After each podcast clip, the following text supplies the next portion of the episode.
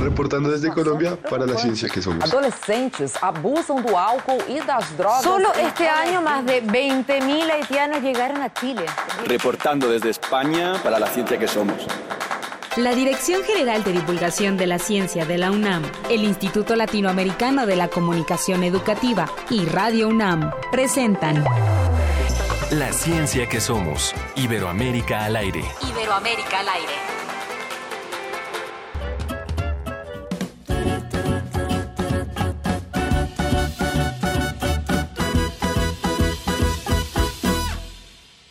Dije adiós, llegaste tarde para despedirnos. Y si el destino apresurado quiso herirnos, yo descubrí una solución para el dolor. Hice la canción que me pedías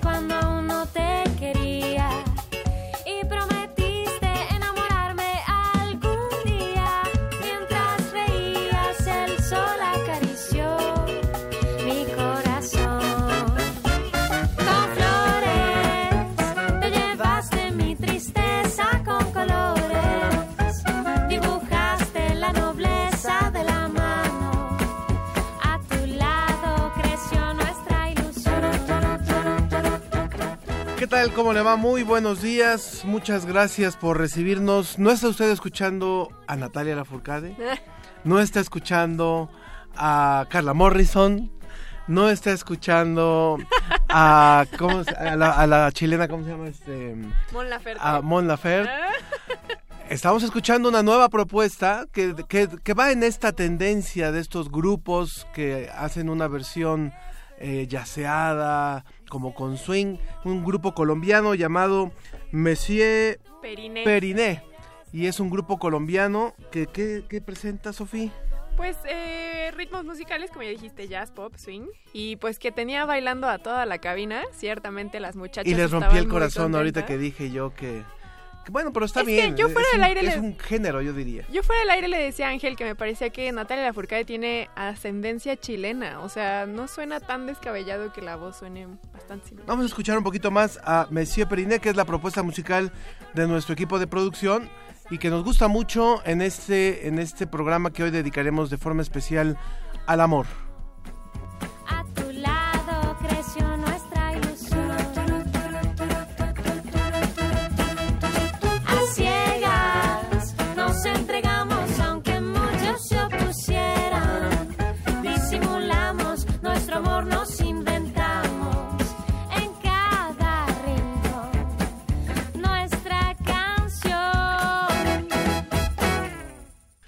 Bueno, y para que hoy se ponga en contacto con nosotros con este tema, Sí, vamos, como ya dijo Ángel, vamos a estar hablando del amor en Facebook, en La Ciencia que Somos y en Twitter, arroba Ciencia que Somos.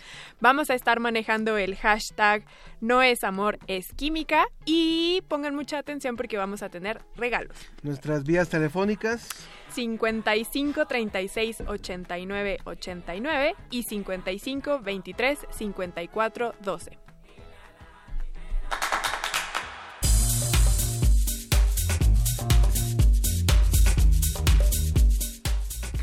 En, nuestra colaboración hoy desde España con José Pichel de la Agencia de Noticias para la Divulgación de la Ciencia, nos ofrecerá su reporte hoy en particular con un tema muy interesante que tiene que ver con unas telarañas que podrían servir, con compuestos que tienen las telarañas que podrían servir en beneficio de enfermedades humanas.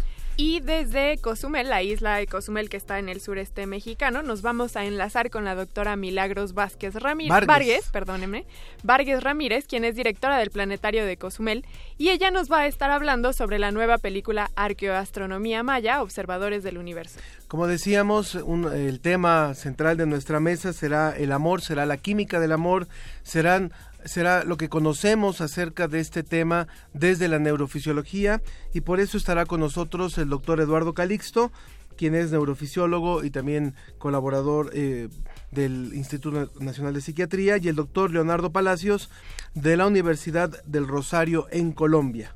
También vamos a tener al psiquiatra, pensador, filósofo y escritor chileno Claudio Naranjo, quien fue uno de los mayores expositores en el Congreso del Futuro de este año. Le recomiendo que no se pierda en particular también esta parte porque Claudio Naranjo es realmente un gran personaje de la reflexión de nuestros tiempos y eh, lo recomendamos amplísimamente. Esperemos que no tengamos ningún inconveniente para hacer este enlace hasta Chile. Y bueno, ya que estamos con mucho amor, les tenemos también algunos regalos, así que no se vayan. Queremos escuchar tu voz. Márcanos a los teléfonos 5536 8989 o 5536 4339. La ciencia que somos. Iberoamérica al aire. Reporte desde España. Agencia Iberoamericana para la Difusión de la Ciencia. DICIT.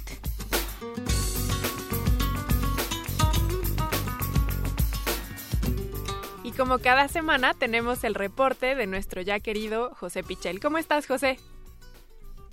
Hola Sofía, ¿qué tal? Aquí estamos eh, una semana más. Qué gusto tenerte aquí con nosotros al aire. José Pichel, que es de la Agencia Iberoamericana para la Difusión de la Ciencia y la Tecnología. ¿Cómo va todo por allá? Bueno, pues eh, muy bien. Siempre comentamos en las últimas semanas que hace mucho frío y todas esas Sí. cosas del invierno. Y bueno, la verdad es que eh, llevamos eh, ya unos días con unas temperaturas más suaves. Ya vislumbramos un poco la primavera, así que, así que con muy buen ánimo. En, un, en unos cuantos días ya estaremos dejando, bueno, en un mes estaremos dejando ya el, el invierno y esperemos que mejoren por ahí las temperaturas y que tengamos mucha mucha salud, sobre todo en este cambio de, de- de estación, que es cuando se vienen también fuertes enfermedades, primero respiratorias y después las alergias, ¿no? Uy, sí. Sí, sí, sí. Sobre todo el tema de las alergias es el momento de- del año más, eh, más importante, ¿no? Exactamente. Bueno, José, pues vamos a vamos al reporte de lo más importante que han publicado en esta semana en el portal de DICIT. Cuéntanos, por favor. Bueno, pues eh, empezamos eh, hablando del calendario y estas cosas. Eh, vosotros sabéis que esta semana hemos eh, celebrado el 14 de febrero el Día de los Enamorados. ¿Allá también se celebra bueno, igual? Exactamente, sí, sí. Además eh, se ha convertido ya en una fecha eh, muy comercial eh, en el que, bueno, sobre todo las grandes superficies y eh, también eh, todo tipo de espectáculos, restaurantes y estas cosas, eh, bueno, pues aprovechan para, para hacer negocio como es normal, ¿no? Sí. Eh, lo que pasa es que, bueno, pues eh, hablamos de esto porque hay una investigación aquí eh, de la Universidad de, de Granada que alerta un poco eh, frente a los mitos románticos. Es decir, ¿a qué nos eh, referimos? Bueno, pues las ideas clásicas eh, preconcebidas que tenemos eh, a través de la literatura, a través de la cultura popular, a través de las películas, sobre los papeles que representan el hombre y la mujer, que suelen ser eh, muy distintos. Este estudio de la Universidad de Granada lleva a decir que, que, bueno, acaban incidiendo en la violencia de género, en la violencia del hombre eh, contra la mujer, que es eh, bueno, un tema que aquí en España en los últimos años estamos muy sensibilizados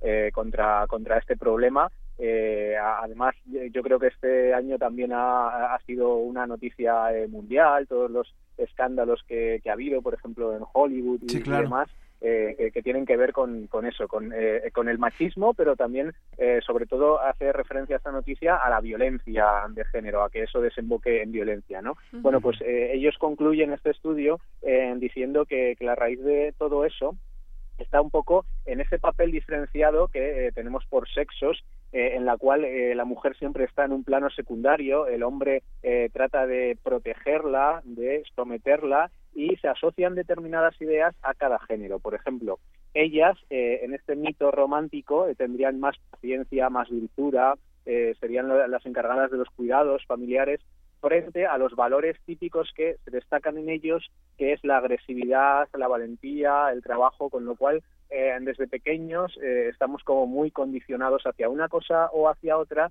y eso al final eh, tiene que ver mucho con la violencia de género y eh, eso pervive también en las nuevas generaciones porque en este estudio se ha hecho una encuesta entre jóvenes de 18 a 35 años y vemos cómo esos mitos eh, románticos no desaparecen en los jóvenes, sino más bien eh, todo lo contrario.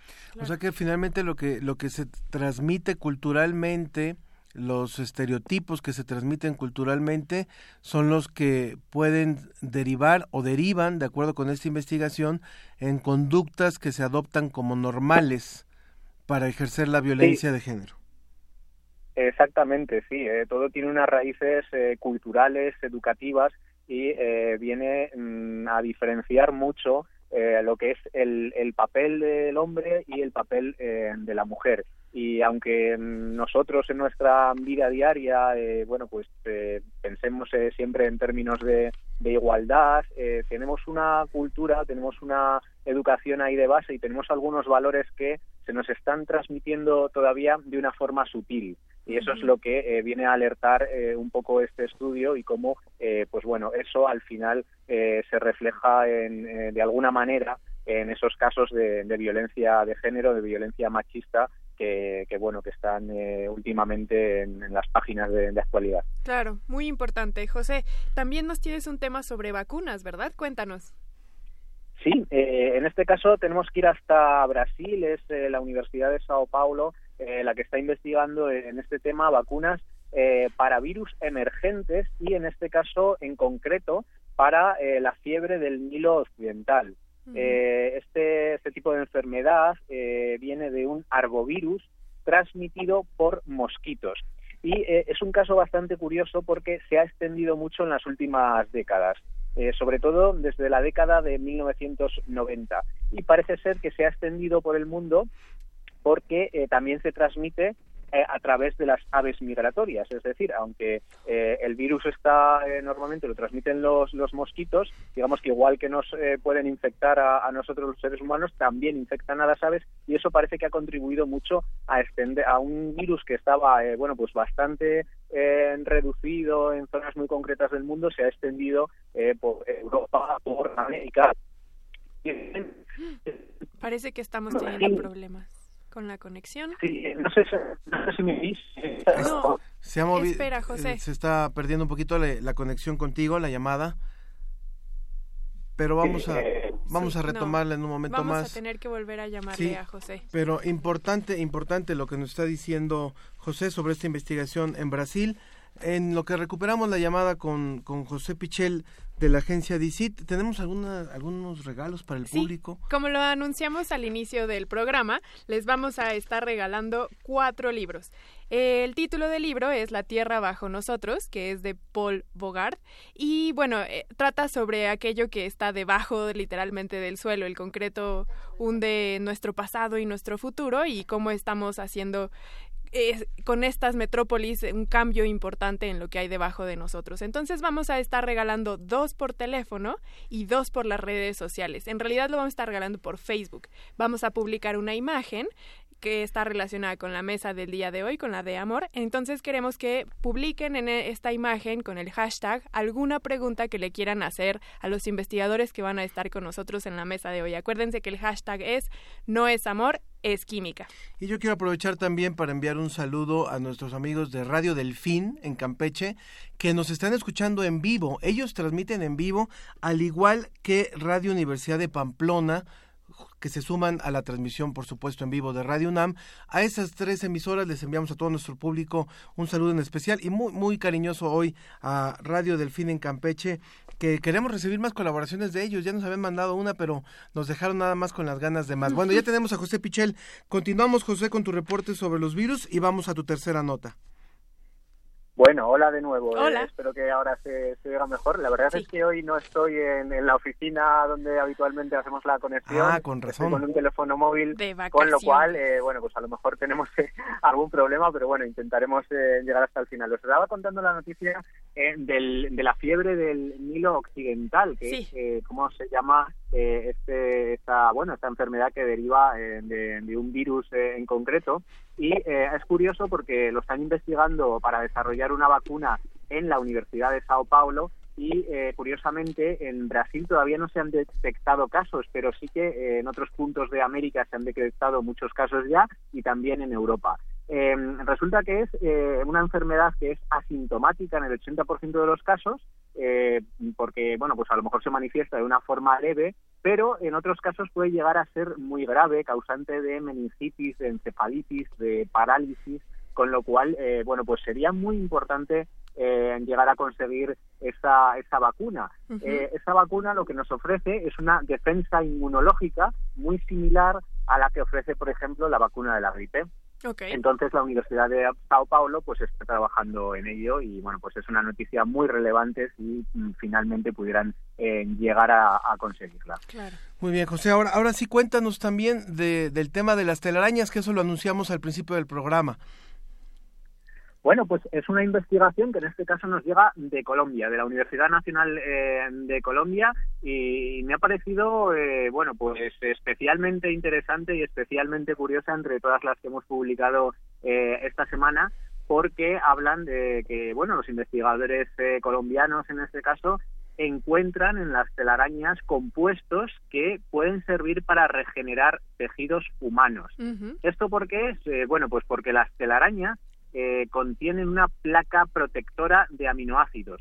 Y eh, estos aminoácidos pues tienen eh, un potencial cicatrizante eh, para pues eso, para heridas, para cicatrices, también un potencial de regeneración y de crecimiento de nuevos eh, tejidos, células, músculos.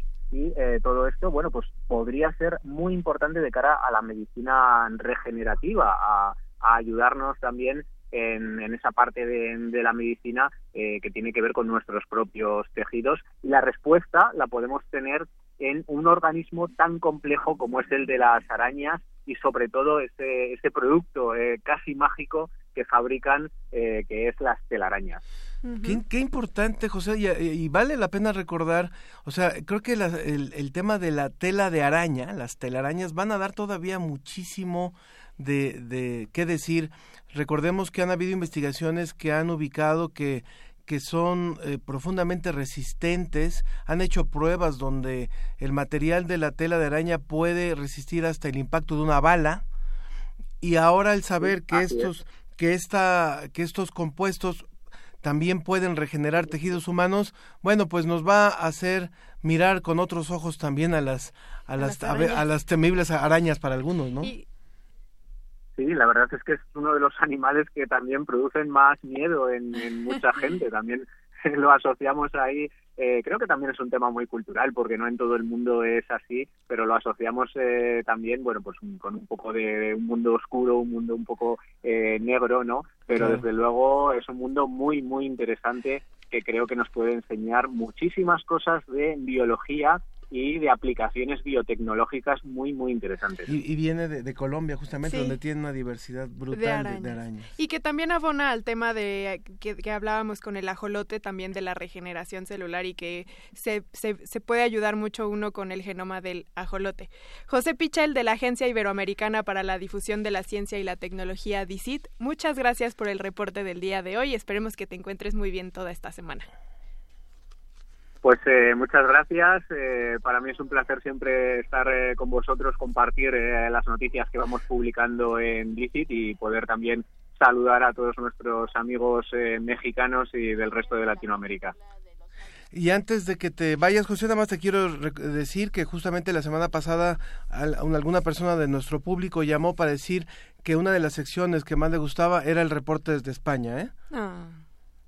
Bueno, pues eh, realmente se lo, se lo agradezco mucho y bueno, pues ahí eh, nos tienen para lo que quieran si, si desean contactar en algún momento a través de nuestras redes sociales o de la eh, manera que, que deseen, pues nosotros eh, encantados eh, desde luego de, de poder ampliar también eh, nuestras redes y nuestros contactos eh, porque la vocación que tenemos es internacional, es hablar de la ciencia de toda Iberoamérica. Por Claro. supuesto, José, un abrazo grande y que estés muy bien. Buen fin de semana, que concluya muy bien con un romántico fin de semana, la Semana del Amor, ¿eh? Muy bien, pues os deseo lo mismo. Adiós. Hasta luego. Entrevista. Entrevista.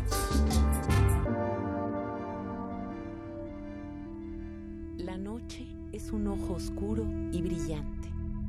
Nos obliga a mirar y a preguntarnos, ¿qué hacemos aquí? ¿A dónde vamos? Bajo la mirada del cielo nos descubrimos pequeños, solos. La oscuridad que nos rodea se abre a la luz y observamos el cielo. Descubrimos a Noec, Venus. Aú, la luna. Y desde la Tierra aparece al acecho Balam, un jaguar que lleva en su piel a las estrellas.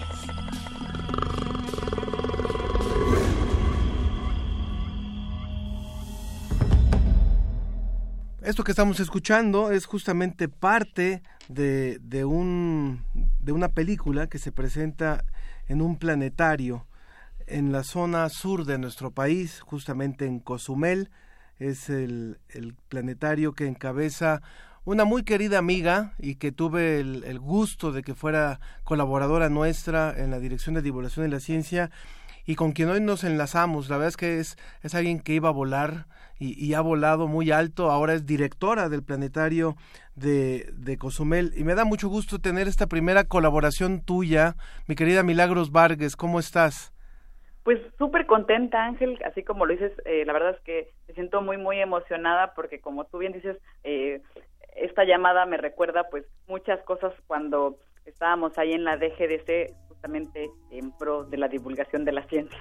Pues sí, mi querida Milagros, pues en esta en esta primera colaboración y digo primera porque habíamos hablado de que queríamos alguna colaboración del planetario de Cozumel y ya y ya te estamos embarcando en esto, ¿eh? no, por mí encantada, por mí encantada y, también justamente de hablar de, esta película que nos ha traído pues eh, pues muchísima presencia, no solo en México, sino también alrededor del mundo. Yo les agradezco tanto a ti como, a Sofía que, que me abran este espacio para hablar un poquito también de lo que se hace en los planetarios. Sí, Milagros, hola. Justamente te quería preguntar que nos contaras de la película de Arco Arqueoastronomía Maya, Observadores del Universo.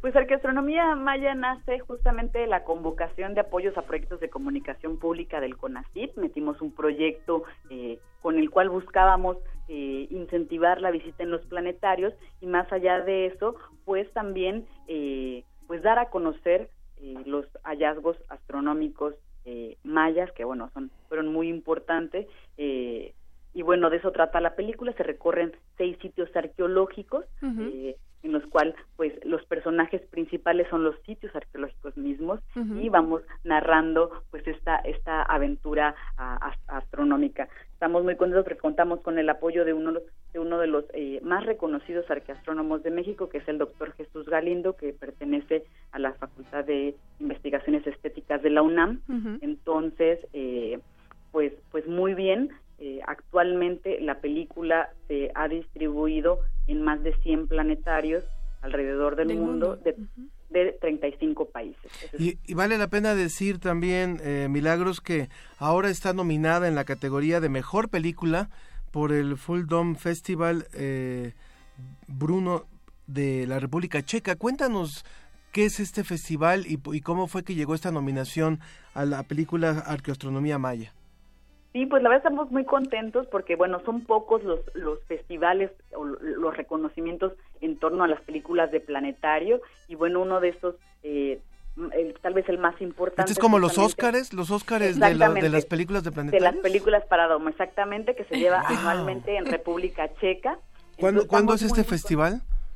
Este festival, de hecho, ya, ya este ya pasó, ah. fue en, en, el, ¿cómo se llama? Hace unos, unos mesecitos, pero ahorita estamos nominados también en, en el Festival de, de, Premios Quirino, estamos eh, nominados como mejor proyecto innovador de Iberoamérica. Wow, es no. que yo le comentaba a Ángel que tuve la oportunidad de ver una parte del trabajo que ustedes están haciendo en el congreso que estuve en Torreón hace unos meses y la verdad es que las imágenes son hermosísimas, pero yo me quedé con ganas de poder ver a, eh, la película, entonces tendríamos que ir a Cozumel para ver el, el la película o, o, ¿O hay alguna negociación para algún planetario de la Ciudad de México, o, por ejemplo? O, o solamente es en planetarios, podemos verlo en algún cine, por ejemplo. Cuéntanos.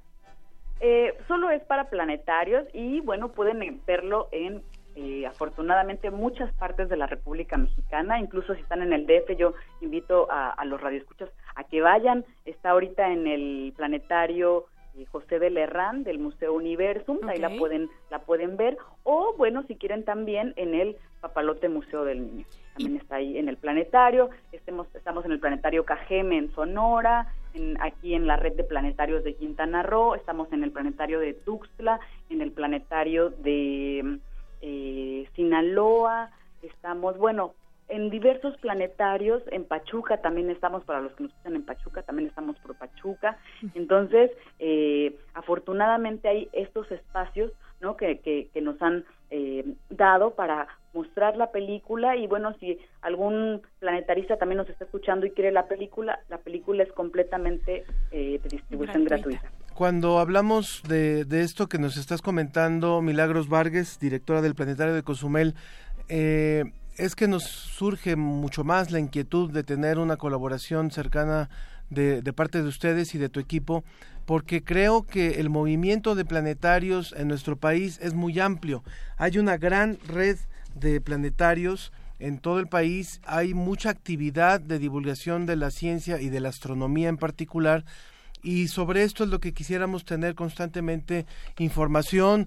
Tomen ustedes, tomen ustedes este espacio también como un foro para hablar con otros planetaristas, como le has llamado, con asistentes a los planetarios, dado que este programa se escucha en muchas, en muchas ciudades del país y también en algunos países de América Latina.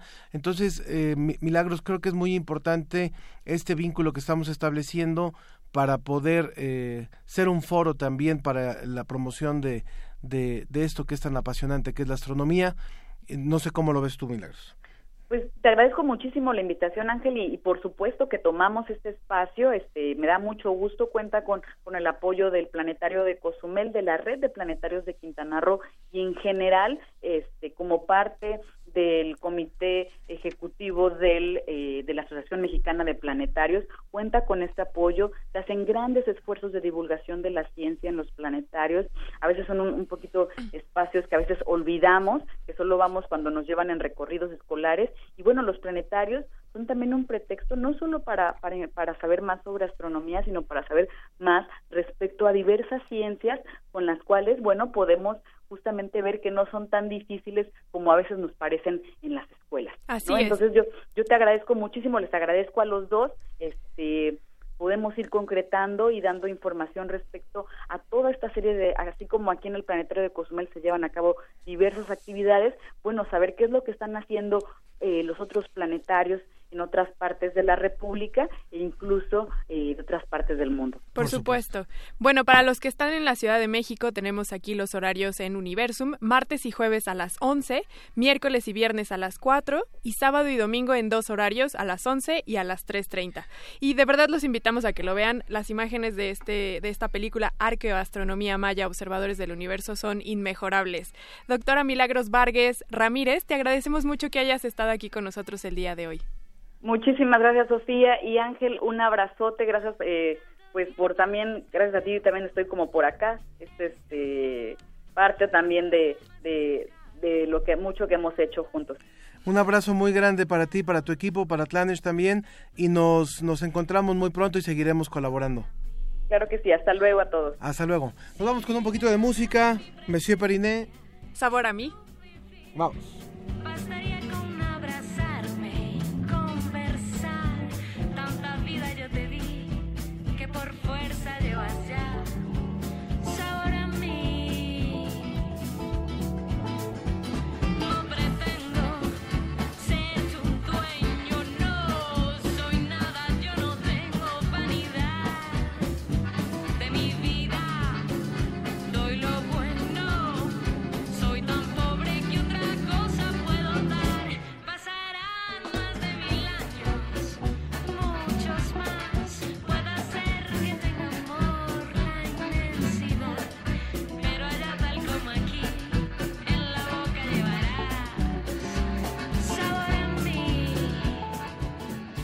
Regresamos a La, La ciencia, ciencia que, que somos. somos. Iberoamérica al aire. Dejar huella en cada aula de la UNAM es un deber de un verdadero Puma. Deja tu huella y apoya Fundación UNAM a de cara a miles de universitarios. Súmate 5340-0904 o en www.funam.mx. Contigo hacemos posible lo imposible. Hijita querida, es tan difícil volver a dejarte. Ahora que regresé a mi ciudad encontré lo que más amo, mi tierra, mi hogar, ustedes. No importa cuánto tiempo esté fuera, ni las veces que tenga que irme de nuevo. Este es mi lugar, aquí está mi familia y aquí estás tú. No importa en qué país estés, este 2018 vota por lo que más amas. Credencialízate, regístrate y vota para la jefatura de gobierno. Infórmate en www.votochilango.mx, Instituto Electoral Ciudad de México. Si decides apoyar a algún aspirante a una candidatura independiente y registras tu credencial para votar en la aplicación oficial del INE, ya sea en una tablet o en un teléfono celular, tus datos estarán seguros y protegidos por el INE. Recuerda que el aspirante a la candidatura independiente o su auxiliar no podrán con tu credencial. Para mayor información, consulta www.ine.mx diagonal candidaturas independientes. Instituto Nacional Electoral. INE. Las palabras describen y transforman la realidad. El diálogo en materia de Estado nos concierne a todos. La Universidad Nacional Autónoma de México y la Comisión Nacional de los Derechos Humanos invitan a la segunda conferencia internacional Seguridad y Justicia en Democracia, hacia una política de Estado centrada en los derechos humanos. Especialistas de diversos ámbitos formularán propuestas en beneficio de nuestra sociedad. Te esperamos del 26 de febrero al 2 de marzo en la antigua Escuela de Jurisprudencia. Calle de Academia número 22, Colonia Centro, Ciudad de México. Para más detalles visita el sitio web www.seguridadjusticiaydh.com. Entonces, ¿qué? ¿Te vas a seguir haciendo? ¿Vas a seguir permitiendo que todos estos políticos mediocres y corruptos... Sí, eso. Sigan haciendo lo que se les da la gana con nuestras vidas. ¿Te vas a quedar cómodo en tu casa ese domingo tan importante? Mientras estos tipejos siguen violando una y otra vez tus derechos, De una vez te digo. que yo no. Pásate a la izquierda. Todo México se está pasando a la izquierda. El PT te acompaña. El PT te empodera. El PT está de tu lado. Para tener el México que queremos hay que decidir. Para poder decidir tenemos que participar. Y para participar hay que recoger nuestra credencial para votar. Recuerda que el 16 de abril es la fecha límite para recoger tu credencial en el módulo del INE donde hiciste el trámite. Porque mi país me importa, yo ya estoy listo para votar en las próximas elecciones. Instituto Nacional Electoral. INE. Náhuatl, Mixteco, Maya, Celtal, Tzotzil, Zapoteco, Otomí. Las lenguas originarias de México reunidas en un espacio de interculturalidad. Calme Cali. Calme Cali. Acompáñanos a conocer las diferentes culturas indígenas de nuestro país en voz de sus hablantes. Todos los jueves a las 10 de la mañana. Retransmisión domingo 15.30 horas. Por el 96.1 de FM. Radio UNAM.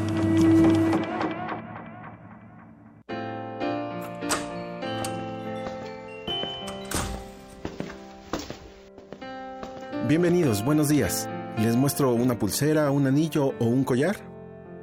¿Te gustan? Elige uno. ¿Para qué? Todos son iguales. ¿Todos son iguales? Puros pretextos.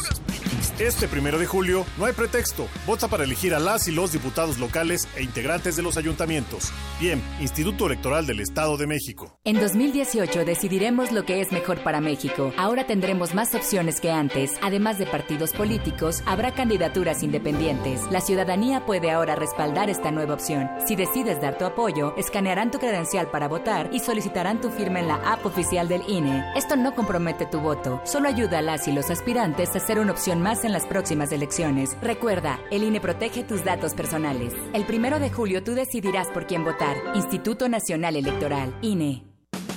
Nuestra generación busca respuestas tiene mucho que aportarle a México.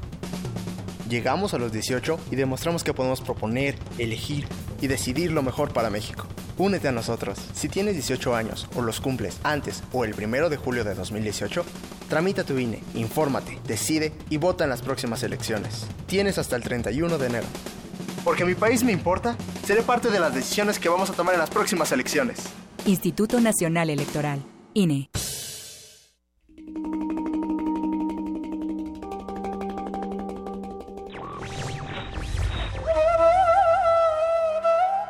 La libertad es, en la filosofía, la razón, en el arte, la inspiración, en la política, el derecho.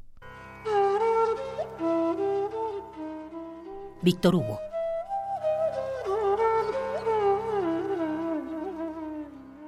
Radio UNAM. Continúa La ciencia que somos. Iberoamérica al aire. Sobre la mesa.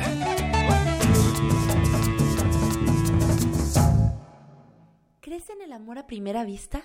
Hola, soy Fer y no, yo no creo en el amor a primera vista porque lo que yo entiendo por el amor es pues ya conocer a la persona y aceptarla como es. Hola, mi nombre es Cuauhtémoc y no, no creo en el amor a primera vista, puesto que siento que no es lo mismo una primera impresión a conocer a una persona, lo demás simplemente es ilusión. Hola, yo soy Ana y no, tampoco no creo en el amor a primera vista porque me parece que al momento de conocer a una persona eh, salen más eh, defectos o virtudes y pues eso no aparece a primera instancia, en primera vista. Hola, me llamo Eduardo y sí creo en el amor a primera vista porque la vista es uno de los sentidos eh, más importantes que tenemos y creo que por ese sentido sí se podría enamorar a una persona. Hola, soy Patti y tampoco creo en el amor a primera vista porque eso no es amor, es una ilusión o una simple atracción.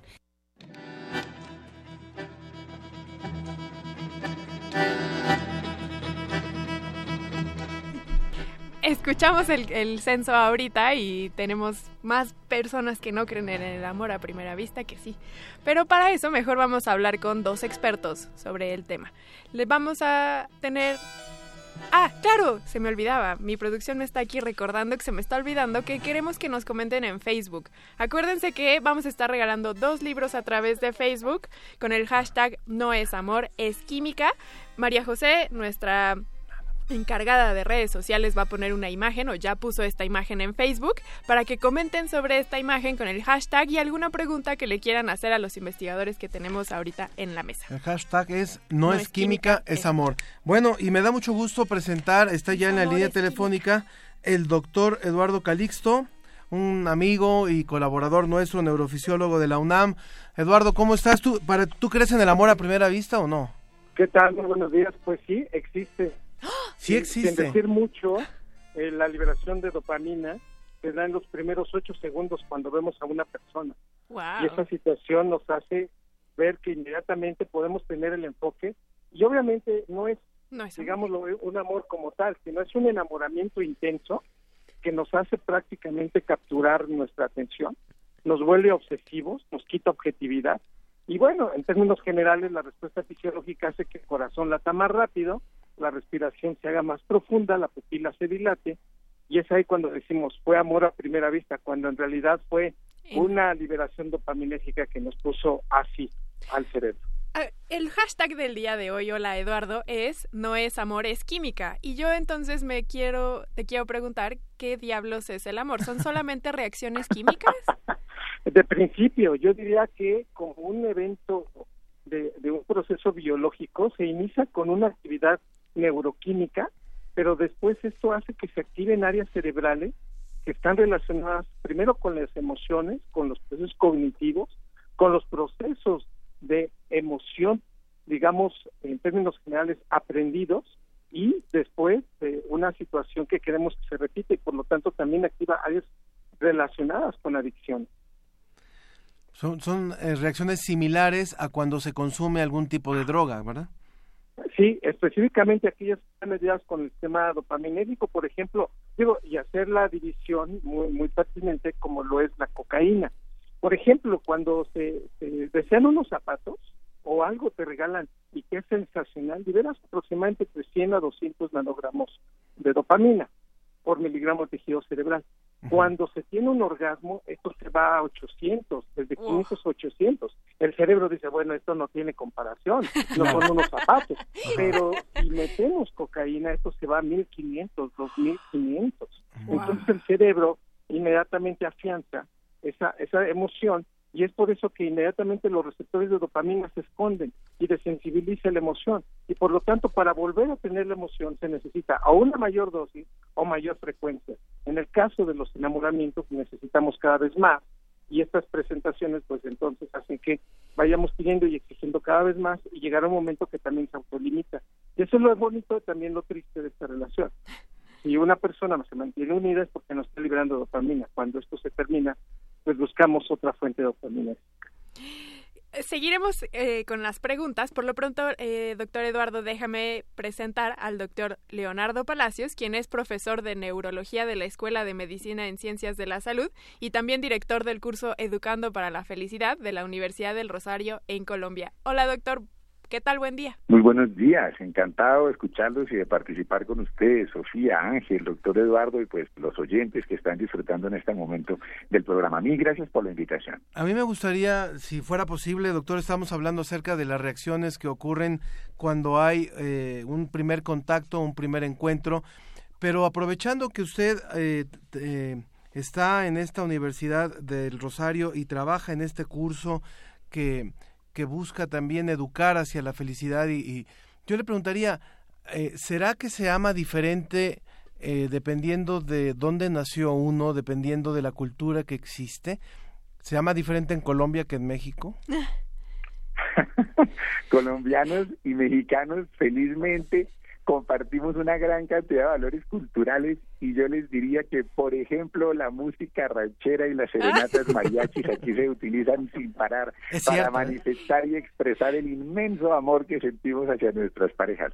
De manera que, de verdad, si hay un país que disfruto y el que comparto cualquier cantidad de cosas hermosas, es el de ustedes. Ah. Pero no dudaría, no dudaría que de pronto si estuviésemos hablando con una persona del Asia o con una persona del África subsahariana, eh, las manifestaciones a través de las cuales culturalmente eh, el uno le dirige el amor a la otra o se lo quiera saber a la otra, probablemente se modifiquen.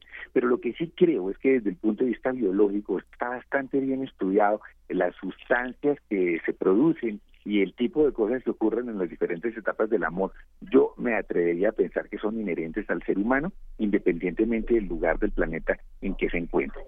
Quiero mencionar por sí, perdón. Sí, sí, sí, no, siga, siga, siga, siga. No, es que me llama la atención algo porque me parece muy interesante ponerlo sobre la palestra. Y yo quisiera hablar de una manifestación bellísima. Obviamente estamos hablando de amor romántico y de amor pasional. Y es el tema del beso. Porque el beso es tremendamente común en la cultura occidental advirtiendo que el beso del roce en la mejilla, el denominado ósculo, así se denomina, digamos, la palabra rara que solemos sí, que suena horrible, pero que es muy acertada. se llama así, que es el roce de mejilla con mejilla una o varias veces, se modifica en diferentes lugares del mundo y ya el beso en la boca es una expresión tremendamente importante de, amor romántico, de amor pasional y está presente, de acuerdo a lo que yo he podido revisar, en más o menos el 90% de las sociedades y comunidades humanas. Porque sí tengo entendido que hay algunas culturas asiáticas que no disfrutan del beso en la boca o no lo expresan de la misma manera como suele ocurrir en todo Occidente. Realmente en todo Occidente un beso en la boca es un signo de intimidad tremendamente lindo, el denominado beso francés, o esto hay obras hermosísimas, incluida esa escultura muy, muy bella de Augusto Rodin, se llama El beso. Por supuesto. Y en ese sentido, aprovechando también que tenemos en la línea al doctor Eduardo Calixto, porque me surge la pregunta, entonces, si el amor es inherente a todas las personas, entonces también el amor que sentimos por distintas personas es similar, es decir, el amor que siento por mi mamá es igual al amor que puedo sentir por mi novio. Qué interesante. Si lo, arrancar. Si, lo, si lo analizamos, muchas gracias, doctor si lo analizamos desde un punto de vista neuroanatómico, un estudio eh, publicado en el 2009 en una revista prestigiada que es Image, en donde se hicieron varias fotografías de individuos que estaban enamorados y que se les ponía a su vez la fotografía de su mamá, el 85% de las neuronas que se activan cuando vemos a nuestra novia a cuando vemos a nuestra madre son semejantes. La primera impresión fue cómo es posible y uno se pone un poco incómodo porque dice uno, caramba, ¿por qué habría que pasar esto? Pero si uno estudia un poco más y, da la interpretación de esta situación, es que el cerebro sí lleva a cabo su proceso natural de máxima eficiencia con el mínimo gasto de energía. Tal manera que no es lo mismo, pero aquí varios que se sobra, sobrelapan y esto indica claramente que la manera como hemos aprendido a entender y a expresar y a proyectar el amor, sí lo aprendimos de una persona en especial. Y con este contexto nos quedamos con esa memoria, con esos recuerdos y con esos, digamos, detonantes neuroquímicos que vamos a llevar toda la vida. Sería muy importante recordarle al público que estamos conversando con el doctor Eduardo Calixto, neurofisiólogo de la UNAM, y con el doctor Leonardo Palacios, profesor de neurología en la Universidad del Rosario en Colombia. Nuestra vía telefónica es el 55 36 89 89 o el 55 23 54 12. El, el, hashtag que estamos manejando es no es química, perdón, no es amor, es química. Me, y, y, sobre eso también hay preguntas, por eso aprovechen ahora que tenemos a esos dos investigadores, porque hay preguntas del público y uno que me llama mucho la atención en Twitter nos dice, eh, pb arroba paz, dice, o sea que me casé por química. Te enamoraste por química y ya te tomaste la decisión con aspectos anatómicos más, más fuertes. Ahora, obviamente, si la si la decisión fue antes de tres años, si te casaste más con los neuroquímicos.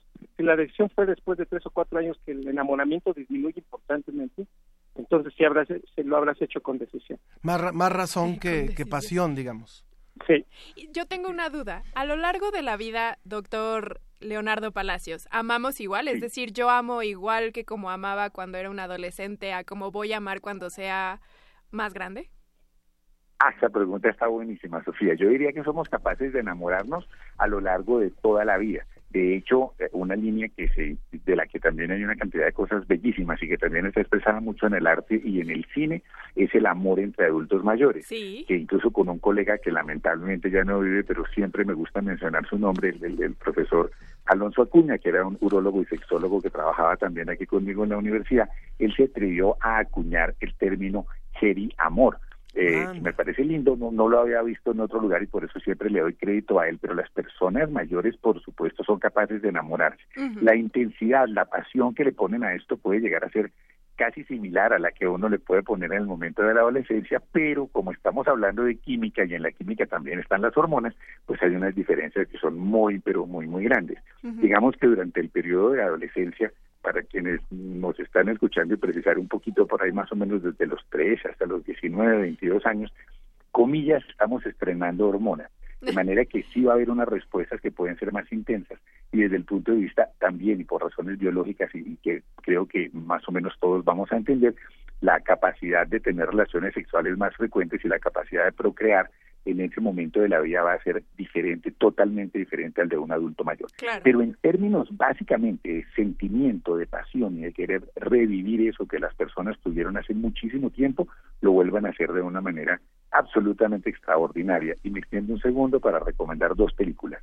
Una película bellísima, que es una producción digamos, entre argentinos y españoles, ah, que se llama Elsa y Fred, y que es absolutamente hermosa y revela de una manera muy clara esta, y una que vi muy, muy recientemente, una película francesa divertidísima, cuya traducción a nuestro lindo idioma fue amor.com, con un cómico extraordinario que disfruté hace muchos años cuando él y yo estábamos más jóvenes y que se llama Pierre Richard. Ambas muestran muy bien esto y en amor.com, como lo pueden ustedes imaginar, es un adulto mayor que ya está solito, que perdió a su esposa hace muchos años, la sigue venerando y queriendo, y una hija que lo ve medio desesperado y aburrido en ese apartamento, le obsequia un computador y le pone un profesor para que le enseñe a manejar el Internet.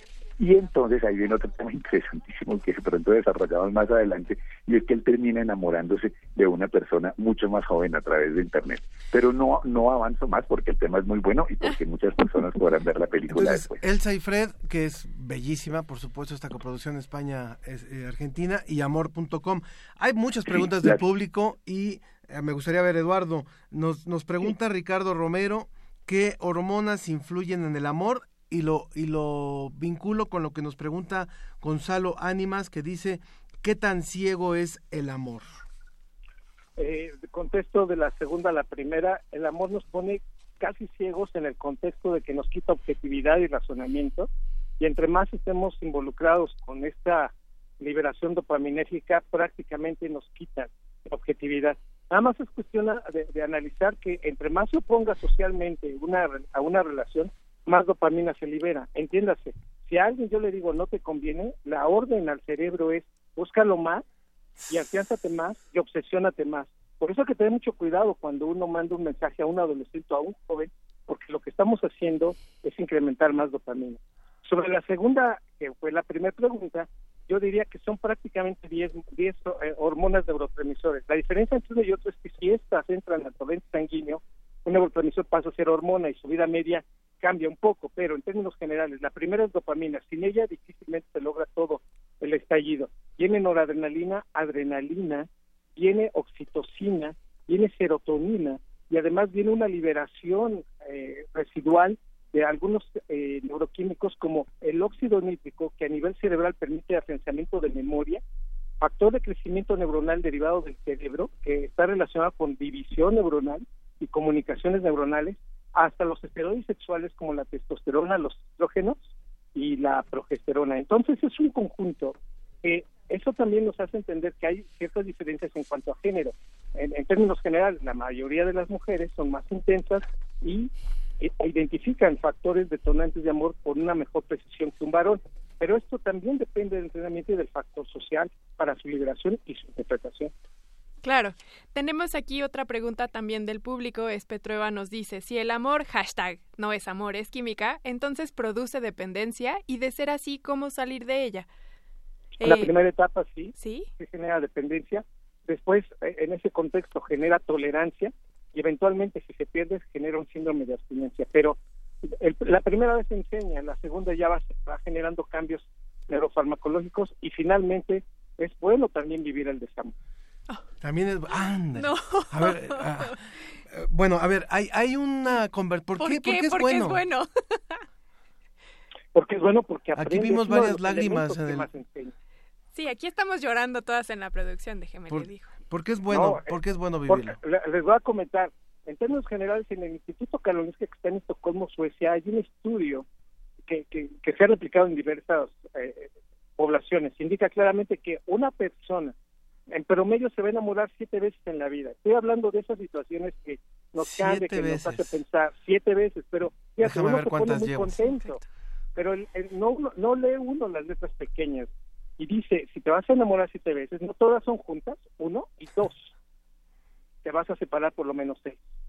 Y en ese contexto, separarte y aprender el desamor es una de las mejores connotaciones para tener una mejor relación. Evita repetir conflictos, errores y circunstancias que no son las más adecuadas. Por eso una ruptura, que entre más haya sido dolorosa, en un buen marco de salud mental, te hace una mejor pareja y una mejor persona. Es ahí donde tú dices, caray, este rol, qué bueno que me pasó esta, en esta época y no lo vuelvo a comer.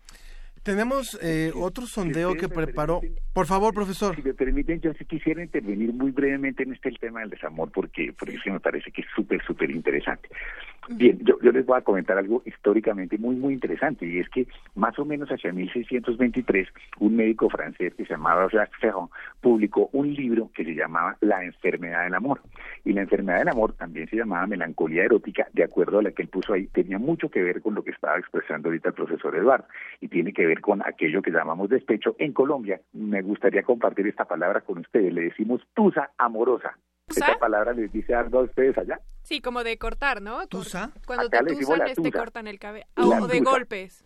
No, la y mencionaré que en este libro se mencionan una gran cantidad de síntomas que tienen que ver con el momento de la ruptura amorosa, de tristeza, de llanto, de una cantidad de cosas y apareció en libros de medicina más o menos hasta principios del siglo pasado. Hay obras artísticas interesantísimas que muestran a los enfermos y en particular a las enfermas de amor. Pero para ponerlo en un contexto más reciente y para contarles un poquito como neurólogo lo que pasa en el cerebro, Lucy Brown y Helen Fisher hicieron un estudio interesantísimo en el año 2005 mirando el cerebro de 17 jóvenes de ambos sexos, generalmente pues recientemente enamorados, y lo que hacían era que ponían fotos del ser amado, veían la foto del ser amado y veían qué ocurría en el cerebro a través de estos poderosos equipos que se llaman resonadores magnéticos funcionales. Vieron lo que ocurría cuando estaban enamorados, no me voy a referir a ello, el estudio se demoró cinco años y llegaron jóvenes niños, jovencitos y jovencitas, mire, ya no sigo porque lo vi con otra, lo vieron con otro, me he hecho la cosa más terrible, y entonces estas personas entraron al equipo para ver qué pasaba. Y aquí viene algo muy, muy interesante desde el punto de vista neurobiológico, y es que se activan unas áreas del cerebro, específicamente se llama la corteza singular anterior, que está directamente involucrada con sensaciones de dolor físico. Pues nuestro cerebro puede leer esa ruptura amorosa mirándolo desde este punto de vista de las imágenes como un intenso dolor físico. Y esto, para terminar esta brevísima historia, hizo que unos psicólogos dijeron, oiga, si eso se parece al dolor físico, ¿por qué no le damos analgésicos a las personas despechadas? Y entonces les empezaron a dar analgésicos y tomaron dos grupos, uno al que no le daban nada y otro al que sí le daban analgésicos. Y se pudo ver que los que tomaban analgésicos comunes, como los que podemos tomar por un dolor de cabeza o de una rodilla, superaron más rápido esta dura etapa del duelo y del despecho que aquellos que no lo tomaron. No es desde ningún punto de vista una recomendación médica, es simplemente una observación de un artículo que salió y que llama mucho la atención verlo eh, para complementar un poquito esto que hablábamos del despecho, porque pues obviamente que todos hemos pasado por amores y desamores. Pero es que también en teoría se rompe literalmente el corazón, ¿no? O sea, las células del tejido cardíaco se, se desprenden. no sé, doctor Eduardo, si quiera comentar, porque es que ahí viene un tema tremendo, y es la pregunta si uno se puede morir ah, de, desamor. Porque es muy, muy interesante. Si me permite, doctor. Sí, por favor, por favor. La, la gran pregunta de morir o no morir de amor pues evidente de desamor, perdónenme, puede llevar a, la, a la impresión de que, y que obviamente también ocurre de personas que no saben superar esto, no saben manejar el duelo y atentan contra su vida. Pero no es eso a lo que me estoy refiriendo. Me voy a referir a una enfermedad que fue escrita en 1991. Se llama el síndrome de Takotsubo, así es como se llama esta enfermedad, y también se llama el síndrome del corazón roto, eh, porque tiene que ver mucho con lo que estaba diciendo Sofía. Pero básicamente son personas que tienen generalmente una situación emocional compleja, no necesariamente una ruptura amorosa, pero también se presentan rupturas amorosas y produce una disfunción cardíaca que puede llegar a ser muy grave puede llegar a muy grave, pues muchísimos pacientes se recuperan, pero valga la pena notar que el síndrome de Takotsubo tiene una mortalidad del 1%, o sea, sí, se puede morir el 1% de las personas de una, de una situación de despecho muy, muy severo por compromiso directo de su corazón, inducido por los fenómenos eh, cerebrales que acompañan esta tremenda sensación y situación que algunas personas no pueden manejar y por supuesto sin, sin poderla manejar hacen que su corazoncito se enferme y efectivamente se puede morir. Entonces sí se puede morir uno de desamor. Hay, hay, hay, muchas preguntas del público y qué bueno que, que, están participando con nosotros en la ciencia que somos. Agradezco mucho que se estén comunicando al 55 36 89 89 o al 55 23 54 12 o también a través del hashtag eh, no, es, no es amor, es química. En las redes sociales estamos en Facebook en La Ciencia que Somos y en Twitter arroba Ciencia que Somos. Van, van varias de las preguntas para nuestros dos invitados, doctor Eduardo Calisto, doctor Leonardo Palacios. El ser un hijo destetado determina su capacidad orgásmica. La mamá te induce al despertar de la sexualidad. Es una pregunta de una profesora de 72 años. También nos dice eh, Art Grun, de 50 años, la sexualidad es una forma de expresión. En los jóvenes se ha perdido el ritual. ¿Cómo se puede recuperar el ritual anterior del amor del, del antes y del ahora? Por favor. Sí. Eh, Eduardo. ¿Quiere empezar usted? Yo, muchas gracias, doctor Leonardo. Eh, la, la primera pregunta está en relación al factor del amamantamiento. Y esto sabemos que el cerebro tiene una relación también muy directa con los niveles de oxitocina sin llegar a determinismos, porque esto no se puede explicar en todos los casos. Hay que entender que hay factores biológicos, psicológicos y sociales involucrados tanto en la expresión como en el aprendizaje, en la conducta amorosa. Claro. Lo que hoy sabemos es que las personas que no fueron amamantadas o que tuvieron o no tuvieron contacto en la primera etapa en la vida sí influye negativamente en la manera como expresan la conducta amorosa y también la conducta orgásmica. Sin embargo, esto se puede reaprender a lo largo de la vida. O sea, quiero decir que esto no es un marcador ni un proceso que se logre toda la vida como, como un linaje desde el punto de vista conductual. Por otro lado, pues sí, queda muy claro que las conductas de aprendizaje sí dependen mucho también de cómo los hemos llevado en la etapa donde las hormonas aparecen y de los procesos sociales que están involucrados. Y esto, bueno, pues habla francamente de cómo nos hemos poco a poco eh, cambiado esta, esta situación del de romanticismo, pero pues son patrones que a lo mejor las culturas ¿no? también no están muy de acuerdo. Habrá que analizarlo culturalmente que a los jóvenes les gusta involucrarse de una manera como lo están haciendo ahora. Claro, de manera distinta. También tenemos aquí dos preguntas. Eh, no sé, probablemente, doctor Leonardo, usted quisiera contestarlas. Con mucho gusto, Sofía. Carlos Cervantes nos pregunta si una persona que no produce dopamina no se enamora o no puede enamorarse. Y también Heiki Díaz nos pregunta si nos podemos enamorar de dos personas al mismo tiempo. Con mucho gusto les contestamos a ambos. Yo les diría que es prácticamente imposible vivir sin dopamina. No existe como, por ejemplo, en el caso de la insulina, que una persona no pueda producir insulina y le, da diabetes y le podemos inyectar insulina. Hay una enfermedad en la que dejamos de producir dopamina, es tremendamente conocida, o producimos menores cantidades, que es la enfermedad Parkinson. Y esto, la dopamina no solamente actúa en estos fenómenos emocionales, sino que es importantísima desde el punto de vista de la regulación motora. Entonces, eh, una persona que no produzca dopamina, pues digamos, digamos desde el punto de vista hipotético, tendría muchas dificultades para enamorarse, pero están todas las demás sustancias químicas que se han venido mencionando a lo largo de este maravilloso diálogo y yo diría que sí se puede enamorar y de hecho las personas con enfermedad de Parkinson por supuesto que pueden seguir teniendo relaciones muy bonitas con su pareja o establecer relaciones con nuevas parejas independientemente de la condición neurológica que los afecte. Perdón, y la segunda pregunta estaba vinculada con si uno se puede enamorar al tiempo de una o más personas. La respuesta es claro que sí.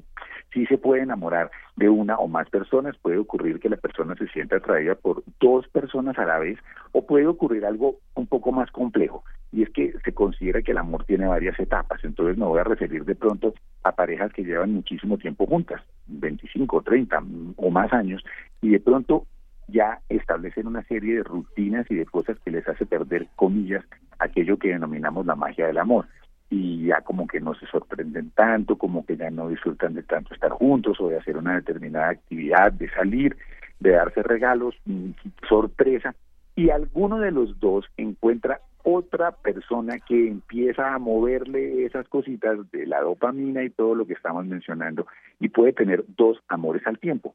Un amor perdurable, un amor que le da estabilidad, de pronto con la persona con la que ha tenido los hijos y establecido un hogar, pero encuentra a otra persona que puede ser de la misma edad o eventualmente más joven, que le mueve una cantidad de cosas y empieza a vivir nuevamente un amor pasional. Esto se ve, se ve mucho y también se ven personas que y, de hecho pues estamos hablando de sociedades y de culturas en las que generalmente somos monogámicos, pero en otras culturas en las cuales se acepta la poligamia como una manera de vida, perdón para quienes no, de pronto quien los oyentes, la posibilidad de tener varias parejas a la vez porque la religión y la sociedad así lo permiten, por supuesto que las personas pueden estar profundamente enamoradas de dos o más personas a la vez. Nos quedan todavía, eh, nos queda muy poquito tiempo y nos y hay muchas preguntas, entonces se las vamos a hacer eh, una a una para y las vamos respondiendo si les parece de manera breve. Eh, Luis y Minerva nos hacen unas preguntas similares. Luis pregunta, ¿tiene el amor fecha de caducidad? Y Minerva nos dice, entonces ya estoy confundida si estoy enamorada o no de mi marido. Yo les les, les preguntaría muy brevemente a alguno de ustedes que nos hable del amor maduro, o sea, de las etapas y finalmente si alguien tiene una relación de varios años y ha cambiado esta etapa de enamoramiento inicial, ¿en qué se transforma? Pues yo lo que comentaría abiertamente Eduardo. sería que el, proceso de enamoramiento es el que tiene una fecha de caducidad. El amor es un proceso a nivel cerebral que involucra más decisión, más evaluación. De tal manera que yo lo dividiría en dos etapas fundamentales. Un enamoramiento químico transitorio, poco objetivo, poco racional, que eventualmente nos va llevando a mejores decisiones, a un mejor aprendizaje. Y concretando pues, estas situaciones que no todos vamos a llegar a un amor real, un amor verdadero, y que pues tal vez sí nos toca besar a muchas personas para encontrarlo. La parte triste es que a lo mejor nos involucramos con personas que no eran las adecuadas, pero que nos hicieron aprender. Y finalmente, pues es posible llegar a ese amor, sí dependiendo mucho de la calidad del apego y de la forma como nos involucramos y de la capacidad para hacerlo. Y yo estoy de acuerdo mucho con una frase que dice, en realidad, una pareja feliz es porque son dos individuos haciendo pareja y no encontrando la felicidad en la relación como tal, no son felices cada uno en su individualidad y compartiendo, pero aprendiendo cada uno del otro, independientemente de la edad. Por supuesto. También tenemos aquí una pregunta de David Pagasa, que nos dice si el amor que se siente hacia el ser humano es el mismo que se siente hacia los animales y si es tan intenso cuando no se tiene familia. Si quieren les cuento Sí, un poquito. Eh, la- las mascotas han sido estudiadas desde el punto de vista psicológico y, y biológico y lo que producen pues es una sensación de compañía absolutamente extraordinaria y se puede establecer con ellas una variedad de amor que entraría más parecido como, como a un amor que no es propiamente el amor romántico, el amor pasional, cuya función desde el punto de vista biológico pues es tener relaciones sexuales y perpetuar la especie. Ya si nos desviamos de esto y entramos en una relación anormal con un animal que pretendamos amar y tener relaciones con él, entramos en una condición patológica que se denomina zoofilia. Entonces, el amor que vamos a sentir a los animalitos es diferente, es tierno, es, es, es distinto y pues ya entraríamos en una condición que es anormal y que no tiene relación. La última pregunta era, Eh, no, bueno, en realidad solamente ahorita fue una pregunta, pero Era- tenemos una por era aquí. listo, no, esa. Sí, era sobre los animales, que si uno cuando no tiene una familia, que si siente una Ah, pasión más grande. Uy, mm, no, no, pues los animalitos son unos, un- han acompañado al ser humano, la- las mascotas han acompañado al ser humano desde hace muchísimo tiempo, las culturas primitivas de las que se tiene conciencia, de, Grecia antigua, de, de, de Egipto, por supuesto que han estado allí y en ello, los, digamos, las modificaciones que han tenido los lobos a lo largo del tiempo y que dan origen a los caninos, pues son importantísimas, han acompañado al ser humano desde siempre. Las personas solas sienten una cariño inmenso hacia los animales, son realmente su compañía y como neurólogo también les puedo decir, eh, y no solo como neurólogo, también se emplea muchísimo en psicología, en terapia ocupacional, en psiquiatría, existe toda una terapia basada en apoyo con animales, entonces hay perritos de compañía y perritos que por supuesto, pues imagínense lo que significa un perro para una persona invidente y que el perro son realmente sus ojos, eh, quinoterapia, hay terapia con delfines, hay una cantidad de cosas que muestran la relación de los animales con el ser humano que son muy grandes. Y he tenido pacientes con diferentes tipos de demencia, específicamente demencia tipo Alzheimer. Tengo una paciente que encontró un objetivo importantísimo en su vida con una perrita que le regalaron sus hijos. Y ella con esta perrita estableció un vínculo muy grande, recuerda cosas que ha hecho a la perrita, se le llenan los ojos de lágrimas cuando habla de, de lo que le pasa a la perrita, pero no recuerda qué desayunó o quién la llamó el día anterior. Entonces sí generan un vínculo, un afecto extraordinario y que vivan las mascotas y esa relación tan bonita que se establece con ellas. Últimas preguntas, si les parece, ahora sí, y, y- y última intervención de cada Ultra uno de corto. ustedes. Sí, eh, a ver, eh, nos dice nuevamente Paz BCP de Twitter. Que nos están mandando al fin de semana con mucho que pensar y hashtag no es amor, es química. Dice eh, también eh, en el Twitter Nano Escobedo, no es amor, es química. ¿Cómo es que el enamoramiento pasa a ser dependencia emocional? Y la, y la última que me parece muy, muy entrañable y que le agradezco muchísimo, dice María Contraria. Dice, ¿hay alguna dieta que me ayude a generar las sustancias que liberamos cuando estamos enamorados? Estoy a punto de terminar una relación de ocho años y me quiero preparar. Por favor, Eduardo. De la dependencia, sí, porque el hecho de liberar dopamina, los receptores se van modificando y en consecuencia este sería el proceso farmacológico para generar que el mismo neurotransmisor necesita de concentraciones mayores para alcanzar la respuesta que antes se daba. Porque como ya no hay receptores, entonces la neurona necesita liberar más dopamina o se define que necesita una mayor concentración. Por eso esto nos pasa cuando estamos enamorados o cuando vemos eh, ya viene el campeonato mundial de fútbol, entonces queremos que nuestro equipo gane y cuando estamos esperando que suceda y anotan un gol, y es tanta la esperanza de que metan un segundo y un tercero que ya no es la misma emoción después de que el primero se dio. Consecuencia de esto es que desafortunadamente, y miren que si lo digo, es que nos acostumbramos a las cosas buenas muy rápido y por eso ese nivel de desensibilización está asegurado en el cerebro. Es un órgano especializado para desensibilizarse. Pero lo único que no desensibiliza es el dolor. Entonces nos acostumbramos rápido a lo, ma- a lo bueno y a lo malo nos perdura siempre. Por eso el dolor es un reforzador negativo muy importante en nuestra vida. Muchas Y gracias, querido. finalmente, Sí. Gracias, Le- ha sido les un hago- honor. hay tiempo de hacer un aporte rapidísimo. Ahora, eh, muchas gracias Eduardo Calixto y gracias por esta por esta reflexión y por esta participación. Vamos contigo, por favor, eh, Leonardo. Mis aportes rapidísimos, porque pues ya no- no- nos comentaron la brevedad que nos queda de tiempo. Bien, les voy a hablar de una cosa bellísima y es la influencia que puede tener el chocolate sobre nuestro cerebro, pues ya que nos están preguntando de sustancias que nos puedan hacer sen- sentir bien o sentir cosas parecidas.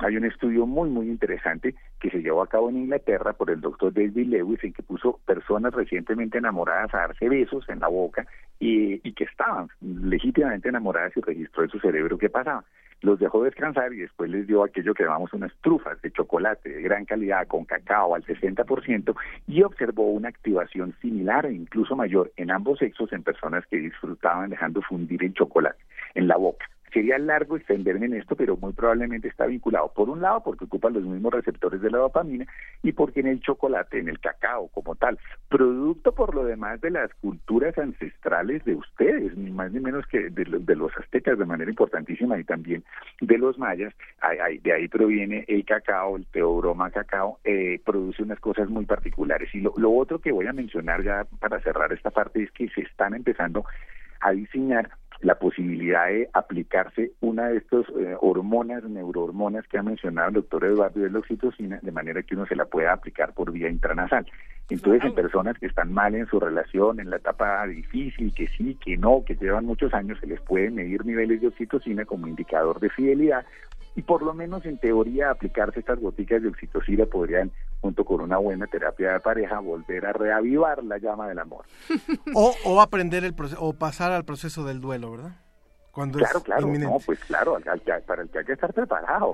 Coincido plenamente que en la vida no todo va a ser alegría y felicidad, independientemente de que yo dicte ese curso y les aprendemos, por supuesto, temas de resiliencia emocional, de duelo y de capacidad de, resolver conflictos y que no siempre le va a uno bien. No olvidemos, no olvidemos lo que dice Lelutier, que el amor eterno dura tres meses. y también cerrando con una frase que del, del Nobel de Química Jacques Dubochet que dice que todos tenemos la capacidad para amar sobre, sobre nuestras diferencias. Al doctor Leonardo Palacios, profesor de Neurología de la Escuela de Medicina y Ciencias de la Salud de la Universidad de Rosario, Colombia, le agradecemos muchísimo por haber estado con nosotros. El agradecido soy yo, Ángel Sofía, y qué rico haber interactuado con el doctor Eduardo. Eduardo, también muchísimas gracias, Eduardo Calisto, neurofisiólogo de la UNAM. Un abrazo entrañable también, mi querido Eduardo. Un honor muy grande. Muchas gracias por este enlace. Muchas gracias. Vamos con un poquito de música y continuamos en, en la recta final de la ciencia que somos.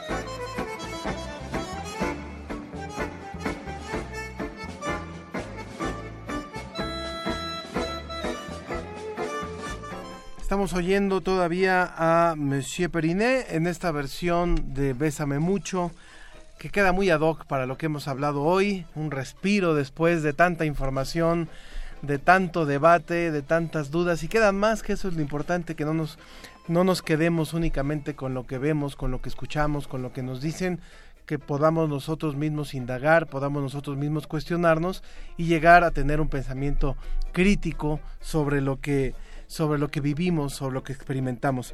Eh, hay ya eh, ganadores de los libros que ofrecimos, ¿verdad? Así es, tenemos a los ganadores de los libros que nos llamaron, Gonzalo Ánimas y Ricardo Romero, son los que se llevan los libros por habernos llamado.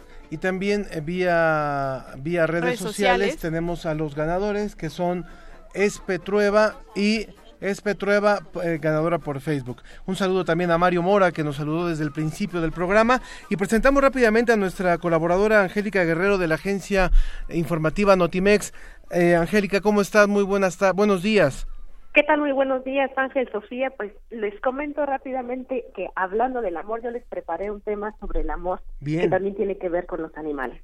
Ayer grupos culturales, ambientalistas e investigadores se reunieron para anunciar la procesión de la en honor a la vaquita marina en el bosque de Chapultepec, que tendrá lugar mañana sábado. Se le llamó procesión porque combinarán ritos prehispánicos, danza y demás en un llamado a la sociedad para que se manifieste en favor al alto a la extinción de especies. A la cita eh, acudieron investigadores quienes señalaron que existen entre 20 y 30 ejemplares de estos mamíferos acuáticos y que además, bueno, y además considerados mexicanos porque se encuentran en el Alto Golfo de California. Ustedes saben que este tema de la vaquita marina ha sido muy recurrente en los últimos meses, pues quizá uno de los datos, pero que quizá uno de los datos que llamó más la atención ayer y aportado por el investigador del Instituto de Ecología de la UNAM, Rodrigo Medellín, es que si no se realizan acciones eficaces para detener las muertes de los últimos ejemplares, la especie podría desaparecer en los próximos tres años. Además mencionó que de revertir este problema y si, y si se asegura la vida de las vaquitas que quedan, en el año 2050 se podría llegar a tener alrededor de 500 ejemplares. Mm. Pero bueno, de acuerdo con los científicos y ambientalistas, el mayor problema radica en la extracción del pez totoaba en la región, pues el uso de estos de estas redes que se utilizan para pescarlos hacen que la vaquita marina quede atrapada en ellas y ahí es donde mueren.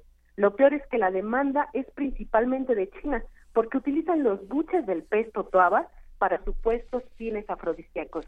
Sin embargo, ayer los científicos aseguraron que no existen dichas propiedades. Es por eso que mañana, les comento rápidamente, mañana la cita de la procesión en honor a la vaquita marina tendrá lugar este sábado a las 10 en el Museo Rufino Tamayo, que partirá del Museo Rufino Tamayo al Museo Nacional de Antropología. Así que si ustedes gustan eh, acudir, Ángel Sofía, pues serán bienvenidos.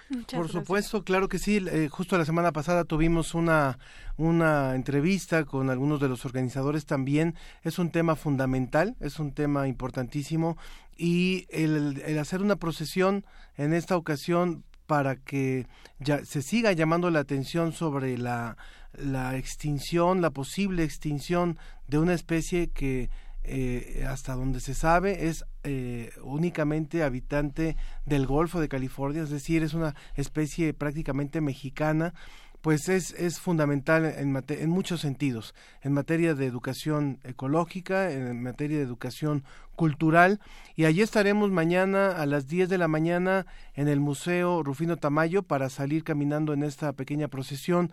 No es tan larga, pues es del, Tamayo Antropología, pero creo que lo más importante es lo simbólico, o sea, el que se pueda también hacer conciencia de esto, ¿no? Sí, así es, Ángel, porque además eh, al final de esta procesión, además que habrá una, una exposición sobre la vaquita marina y una fotografía a las afueras del Museo Nacional, donde podrán dejar una flor los, los visitantes también vendrán instituciones ecológicas de Estados Unidos y de otros países para que la gente pueda comentar o pueda hacer todo tipo de preguntas acerca de la extinción de la vaquita marina y qué podríamos hacer como sociedad para evitarla, que tiene mucho que ver con el consumo humano, con, con, con comer camarón, eh, nos, nos comentaban ayer, e incluso eh, el agua que consumimos, eh, el estar en la regadera tanto tiempo, también afecta de manera indirecta eh, esta, eh, a esta especie. Claro, cualquier acto que funcione para concientizar a la sociedad es muy bueno, ya sea para salvar a la vaquita o para hacer más, estar más, tener más claro cuál es nuestro papel como especie en este planeta. Así es. Angélica Guerrero, colaboradora de la agencia informativa Notimex, muchísimas gracias por tu reporte. De nada, hasta luego, que estén muy bien. Que estés muy bien, Angélica. Bueno, pues la verdad es que es importantísimo y allí estaremos mañana y también el próximo sábado, el próximo viernes le presentaremos, por supuesto, un reporte amplio de lo que ocurra en esta procesión. No es una marcha de protesta, es una procesión en memoria de este de esta especie que pues como mexicanos también tenemos una parte de responsabilidad. Y cuando muchas veces, lo, hablábamos la semana pasada, cuando se dice, bueno, yo yo no he hecho nada en contra de la vaquita, yo no sé qué tengo, qué puedo hacer, a mí de qué me toca el, el, cuidar una especie que está en peligro de extinción. Bueno, y cuando uno piensa que los desechos, mm. los desechos y todo lo que consumimos y todo lo que tiramos como basura va a dar a tiraderos de basura que no están adecuadamente procesados o quienes viven en las playas, en las zonas costeras, desechan directamente hacia el mar, ahí está una parte de la responsabilidad y lo que sí se puede hacer como ciudadano común.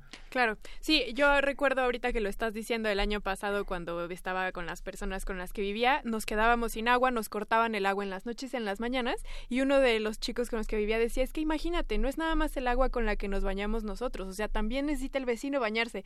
Y ahí me di cuenta que ya tenía esta conciencia ambiental de que no es nada más uno el que habita en este planeta y el que necesita los productos, sino en realidad no es también lo que convivimos y compartimos con los demás. Entonces son pequeñas acciones, como dices Ángel, probablemente lo que nosotros hacemos ahorita no tiene impacto tan directo con la vaquita, pero en realidad es con todos los que convivimos en este planeta, no nada más humano. El plástico que consumimos, el unicel, eh, en fin, hay una gran cantidad de, de desechos que diariamente estamos generando. Bueno, el Zarco nos escribe, nos dice, primera vez que escucho la ciencia que somos y está muy interesante, deberían moverse antes de Prisma RU para hacer un excelente combo.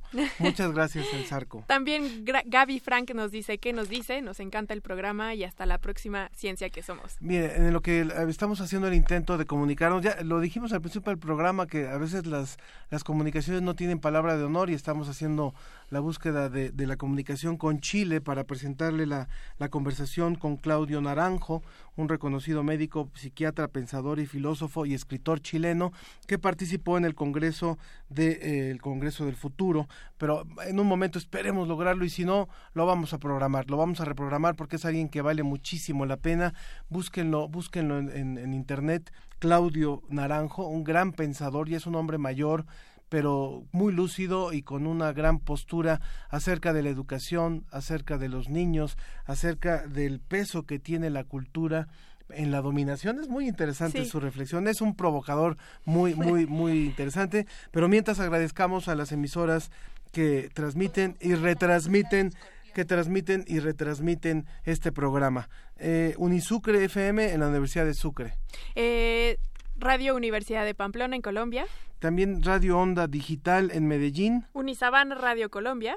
Universidad del Rosario con sede en Bogotá, que es justamente la universidad en donde está nuestro invitado de hace unos momentos. Universidad de Manizales, Colombia. También la radio UCP, que es la emisora virtual de la Universidad Católica de Pereira. La emisora virtual de la Universidad Cooperativa de Colombia con sede en Medellín. También Univalle Estéreo de la Red de Radios Universitarias de Colombia. La Universidad Nacional del Mar de Plata en Argentina. La Voz del Pueblo Ñañú y la Voz de la Sierra Tarahumara también aquí en México. El Sistema Zacatecano 97. Aguascalientes, tu estación 98.1. La voz del corazón de la selva en Campeche. También Radio Cóndor en Manizales, Colombia y Radio Cúcuta también en la Universidad de Francisco de Paula en Santander. La Universidad Autónoma del Carmen, Radio del FIR Campeche, que agradecimos más temprano. También, por supuesto, Radio Alebrijes en Chiapas y la Comisión de Radio y Televisión de Tabasco. Radio Politécnico y la Universidad Juárez Autónoma de Tabasco, la voz universitaria. Muy bien, le, hemos preparado también y quiero agradecer muchísimo a Dulce, eh, colaboradora de Radio UNAM. Eh, que Dulce García, que ha preparado un trabajo especial para la ciencia que somos, tiene que ver con los alacranes. Vamos a escuchar esta producción de Dulce García es una primera parte de una serie de reportajes que vamos a presentarles y continuamos. Incauda veneno. En la cola, el veneno.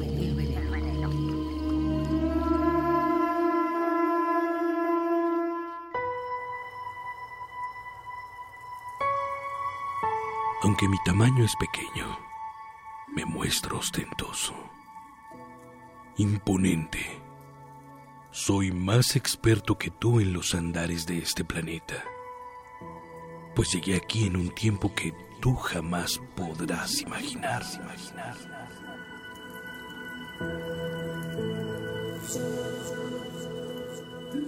Tienes la coraza de un guerrero, la danza de un dulce caminante Inclinas tus pinzas hacia arriba como amenazante, mas es en la ponzoña de tu cola donde se encuentra el ave de mal agüero.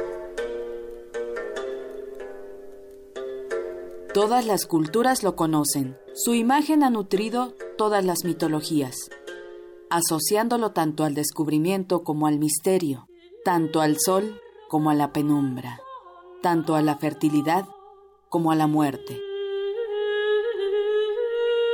Mírame actuando en la pasión griega. Como era frecuente que Minos mantuviese relaciones extramaritales con mujeres jóvenes, Pacify lo hechizó, por lo que cuando tuviese relación con alguna otra, Minos eyacularía en el interior de la mujer cientos de insectos, serpientes y alacranes.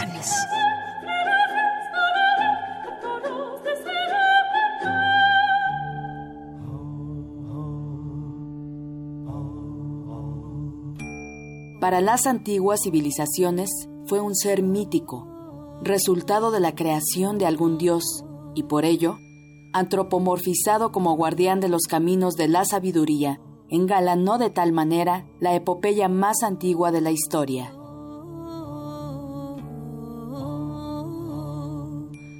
Cuando Gilgamesh llegó a la montaña Mashu, contempló las dos cumbres que día a día vigilan la salida del sol. Hombres escorpiones vigilan las puertas. Su monstruosidad causa pavor. Su mirada es la muerte. Horrible es su fiero resplandor, que nimba las montañas mientras custodian el nacimiento y el ocaso del sol. Parece que existe una correlación entre la conservación y al mismo tiempo la plasticidad de estos animales adaptarse a los cambios que han ocurrido a través de los millones de años. Los alacranes son muy viejos, han estado en este lugar muchísimos millones más que nosotros. Nosotros somos los que estamos invadiendo la hábitat de estos animales. Edmundo González Santillán, integrante del equipo del doctor Lurival Domingos Posani del Instituto de Biotecnología de la UNAM, recurre a la literatura para ampliar sus investigaciones. Hay que ir a la literatura, hay que buscar qué tipo de registros hay, qué especies hay, cómo viven, dónde viven, quién las describió, toda la información a partir de documentación bibliográfica. En aquellos tiempos, aunque por su ponzoña siempre fuera temido, nunca fue despreciable, aunque su delicado cuerpo surca por los suelos, su soberbio ser ha llegado a impostarse en las estrellas. Cuando estaba Artemis cazando, se le apareció en medio del bosque el gigante Orión. Este la vio joven y bella e intentó seducirla. Pero Artemis, divinidad casta, le envió un escorpión este picó al gigante mortalmente. En pago por su servicio, el animal fue transformado en constelación, aunque lo mismo ocurrió a Orión, pues se le perdonó la muerte por ser el hijo del dios Poseidón. Así pues, el escorpión está representado en el cielo de verano, mientras que Orión brilla en las noches de invierno y su brillo mengua cuando surge la constelación de Escorpio. Por eso la constelación de Orión huye eternamente de la de Escorpio. Incauda veneno. La ciencia que somos. Iberoamérica al aire. Pues gracias a Dulce García por esta colaboración. Le vamos a presentar otras otras partes de este trabajo de investigación que ha hecho ella y muy destacada, por supuesto, la participación del doctor Posani, que es uno de los pioneros en la investigación, o el pionero en la investigación de venenos y antivenenos en nuestro país. De ahí ha generado todavía todo un grupo de trabajo allá en el Instituto de Investigaciones eh, de, eh, en, Morelos y la verdad es que nos ha nos ha gustado mucho este trabajo y con esto nos despedimos hoy en Biotecnología. Está el, el Instituto de, Biotecnología de la UNAM. A todos los que hicieron posible este programa les agradecemos. Muchas gracias. En la producción a Susana Trejo y a Janet Silva. En la musicalización María José Ramírez, muchas gracias. Buena propuesta musical. En la asistente de producción de Edwin Ramos. En la operación técnica Arturo González. Y en la producción. En la producción general y malita, pero aquí al pie del cañón Claudia. Claudia. Gesto. Muchas gracias a todos los que nos siguieron el día de hoy y los esperamos en la próxima emisión de La Ciencia que Somos. Muy buen fin de semana.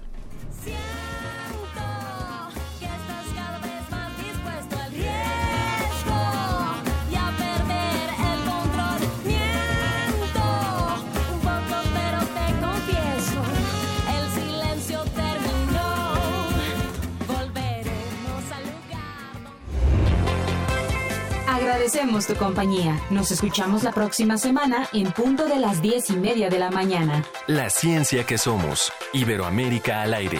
Una producción de la Dirección General de Divulgación de la Ciencia de la UNAM, el Instituto Latinoamericano de la Comunicación Educativa y Radio UNAM.